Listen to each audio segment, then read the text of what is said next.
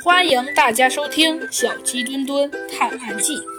你的意思是老园丁或许和这事儿有关？啊，是啊，那个工具房就是他放工具的地方嘛。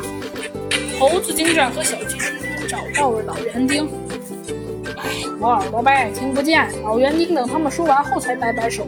猴子警长只好把小本子上写好的问题递给他看。啊，昨天下午我去的工具房，但没有看到小偷。那锁是我砸掉的，因为我把钥匙落在里面了。老园丁解释道。嗯，这么巧吗？小鸡墩墩有些疑问了。这么说，发生了盗窃案，他就是把钥匙落在了里面。我看很有可能，他就是勾结外贼，里应外合实行盗窃的。嗯，不，还有很多细节你没有注意到。猴子警长说道。啊，那那是谁呀？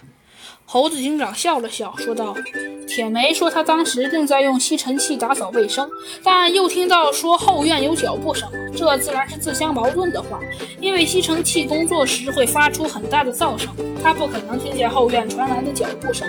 真相应该是铁梅这个人有问题。”他多半是盗窃团伙派来的卧底。他摸清了密室的位置，用隐藏的摄像机拍下了钱先生按动密码的画面，最后故意偷了老园丁的钥匙，丢进了工具房里。